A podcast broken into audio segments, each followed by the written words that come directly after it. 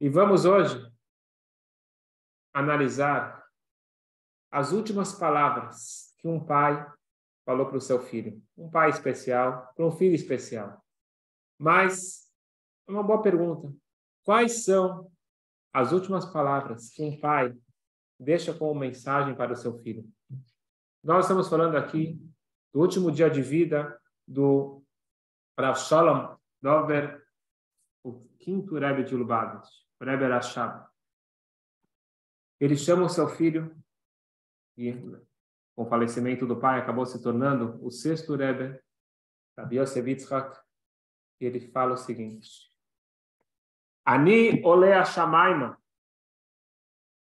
vet kitvei Hassidut, mashir ani lachem. Eu estou subindo para o céu, mas os escritos eu deixo com vocês. Imagina só, um filho que ele sabe que o que o pai fala vai acontecer, ele recebe da seguinte forma, da própria boca do pai, a mensagem que está acabando. Está acabando. E ele ficou, obviamente, um filho escutando isso do pai, ele ficou totalmente tocado, ele ficou emocionalmente balançado. E o pai fala para ele o seguinte: Espailos, espailos, moichin, moichin. Vamos aprender essa frase. Espailos, espailos, moichin, moichin. Você está tendo uma reação emotiva? Emoção, emoção? Intelecto, intelecto. E essas foram as últimas quatro palavras que o pai falou para o seu filho. E, obviamente, nós entendemos isso como o testamento, com a mensagem final que o pai deixou para o seu filho. E por que justamente essas quatro palavras? E será que o pai não valorizou o sentimento? Ele era filho único. Além de ser o, Rebbe Rashab ser o pai dele, era o Rebbe, era a referência espiritual dele, era tudo na vida dele. E ele ficou balançado quando o pai fala uma coisa dessas. Mas o pai falou para ele: intelecto, intelecto. Nessas poucas palavras se resume todo o objetivo da vida do filho, que foi o anterior, e do legado que ele deixa para cada um de nós. Qual que é a filosofia Rabat? Qual que é a filosofia do Tânia? Rabá nós sabemos que é Chokhmah, Binah e Dat. Intelecto. Nós conseguirmos controlar e direcionar e guiar as nossas emoções. Por mais que as emoções são importantes, maravilhosas, e é isso que conecta as pessoas, o lado emocional. Mas nós temos que lembrar da vantagem única do ser humano sobre os animais. Os animais também têm reações impulsivas. Emoções é algo que é semelhante entre o homem e o animal. E por isso, quando alguém se comporta por impulso, por instinto, ele está usando apenas o seu lado animal. No Tânia, nós aprendemos a usar a mente. A mente para guiar o coração. Óbvio que sem emoção não conecta. Vamos falar entre duas pessoas. Imagina que uma mãe obriga o seu filho a dar um presente pro, entre aspas, coleguinha. Ele vai lá e entrega o presente. Só que ele não gosta, ele odeia. Não pode existir isso, mas ele sente esse, ele sente ódio por aquela outra criança, mas ele entregou o presente. Esse presente, por mais valioso, por mais interessante que seja para quem recebeu, não cria conexão. Porque o ato seco, uma ação técnica sem sentimento, não cria conexão entre pessoas e, obviamente, também entre nós e Hashem. O que conecta são as emoções, como nós já estudamos, que o Zohar diz que ação sem emoção é igual um pássaro sem asas. Nós fizemos a ação, mas se não tiver aquele sentimento de amor e reverência, a mitzvah não sobe, ela não se eleva, não ascende aos céus trazendo depois o resultado aqui para baixo. Emoção é muito importante. mas ela tem que ser direcionada, ela tem que ser guiada. E mais do que isso, emoção não tem muito como fabricar. Ou você sente empatia por aquela pessoa, ou não, ou você sente vontade de estar próximo, ou não. É uma coisa assim que você pode até se trabalhar, mas aparentemente é uma coisa mais do coração incontrolável. Agora, a mente, ela é 100% controlável. É só o querer. Eu posso decidir pensar algo que, por exemplo, eu não concordo. Então, vamos dar um exemplo. Eu tenho uma visão de mundo de direita, mas eu consigo pensar uma visão de esquerda. não consigo sentir, mas eu consigo pensar. E assim por diante. Eu consigo pensar algo que eu não concorde. Agora, eu não consigo sentir algo que eu não concordo. Portanto, por mais distante que seja o conceito, por mais distante que seja toda filosofia que nós estamos abordando, se eu quiser, eu posso me esforçar e posso refletir, estudar, meditar. E se eu estudar de verdade, aquilo vai eventualmente chegar no coração. Por isso que a orientação da Torá é Ve'adata ayom ve'ashevot. Conheça hoje e depois traga para o coração. A ênfase no conhecimento. Esta era a mensagem que o pai está querendo deixar para o seu filho. A importância do autocontrole, a importância da mente. E algo que o filho precisou muito durante a vida. Nós sabemos quanto que ele sofreu na Rússia, perseguido. Vamos lembrar que Stalin matou mais pessoas do que Hitler.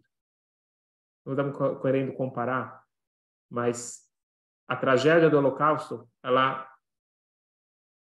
acaba não, não chamando atenção para a tragédia que foi para os Yehudim na Rússia e não só para os judeus. Stalin matou milhões e milhões e todo o comunismo, o, o, o czarismo, uma, uma perseguição bárbara. E o Stalin era provavelmente o mais cruel que já existiu. E por ano anterior. Lutou com todas as garras. Ele precisava de muito autocontrole, muita mente controla o coração. O sentimento talvez seria: deixa eu embora, deixa eu abandonar o barco. Não. Tem uma missão. E esta missão ele recebeu do Pai. Segue em frente. Desde pequeno, o Pai treinou ele a ter o autocontrole, a ter mente que controla o coração. E foi essas últimas palavras que ele deixou como legado para ele, mas como sendo um líder para todos nós. Mas vamos lembrar que, por um lado, quando você faz algo mecânico, é algo frio, algo sem sentimento. Quando você faz algo passional, falta a mente guia o coração. Como que você equilibra isso? Então, a ideia do Tânia é a seguinte, como nós já falamos várias vezes. Entenda o que é correto fazer e faça. Vamos dar um exemplo simples que nós já falamos. Você sabe que o certo agora é fazer isso que tua esposa te pediu, isso que teu marido te pediu, teu filho, tua mãe, etc. Você sabe que, é, intelectualmente, sabe que é o certo. Mas você não está com vontade, não estou afim. Mas você faz mesmo sem estar com um sentimento, mas você faz porque você entendeu que isso é o certo ser feito naquele momento, você entende que o certo é atender aquela pessoa que você ama e você faz a ação, por mais que não tenha aquela emoção toda, toda aquela vontade, na prática, a conclusão lógica correta com a ação correta, os dois juntos, Hashem considera como se fosse que você tem emoção.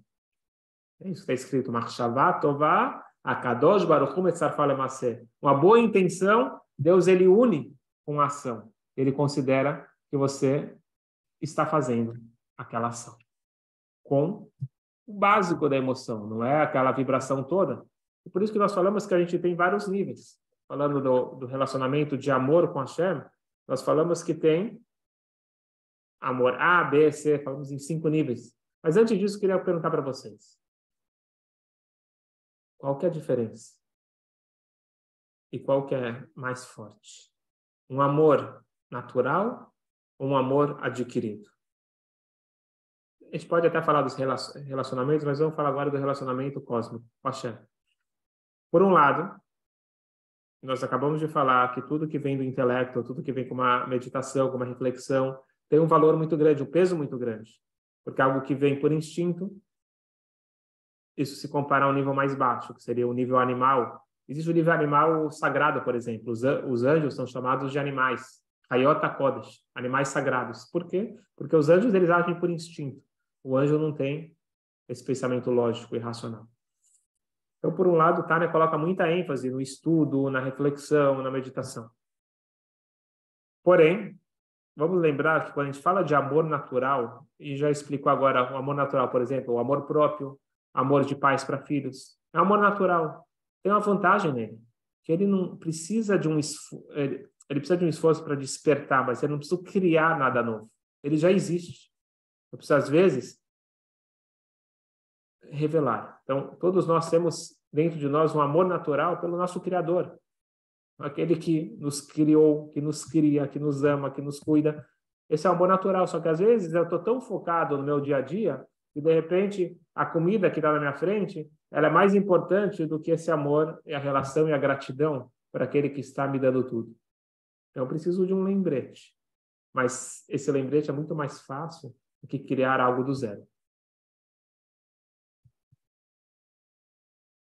Nós vamos dedicar esse estudo da elevação da alma de Nuta Ben Aron, que possa ter uma aliata ne chamar, o Yort agora, dia 19 de Shvat, e vamos dedicar esse shur para Mazal Tov, pelo aniversário da Dona Líbia, que é no dia de hoje, Chai, Shvat, dia 18 de Shvat, que tenha a Sar muita saúde e só Brachot Bezrat Hashem. Como que a gente desperta esse amor racional?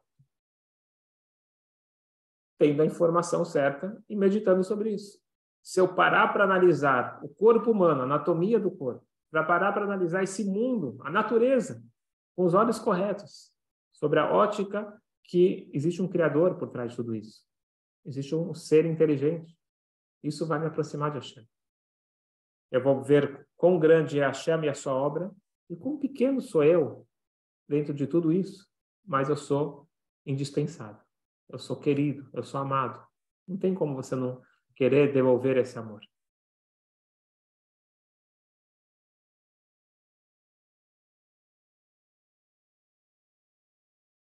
Quando a gente estuda e medita, isso acaba sendo muito mais profundo.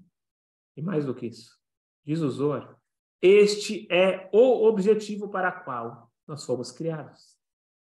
Está escrito no Zohar que o motivo que Deus ele criou o homem é para ter um ser que se sente separado, mas decide, por livre-arbítrio, conhecer o seu Criador.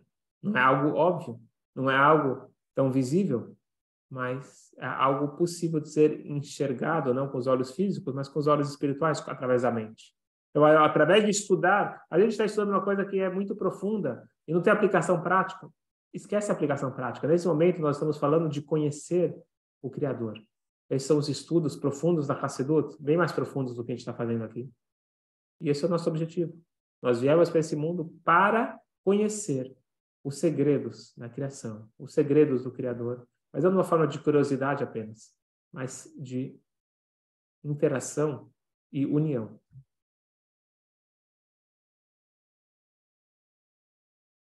Fica aqui a dica e o convite vamos estudar mais profundamente.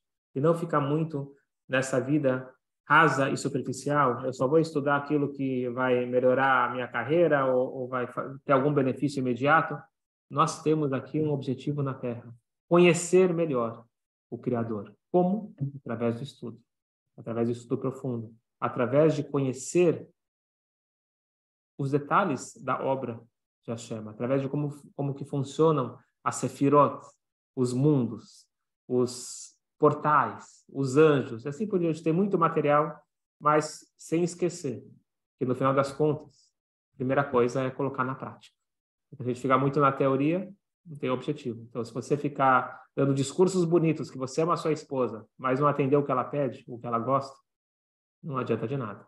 Nós estamos falando aqui coloca na prática, faz aquilo que é certo, escuta as orientações do Criador, mas junto se esforce para estudar, para se elevar, para conhecer mais. E quanto mais conhecimento, mais comprometimento e mais união com a nossa fonte. Isso é o que todos nós queremos e precisamos. Boa sorte para todos nós e Shabbat Shalom.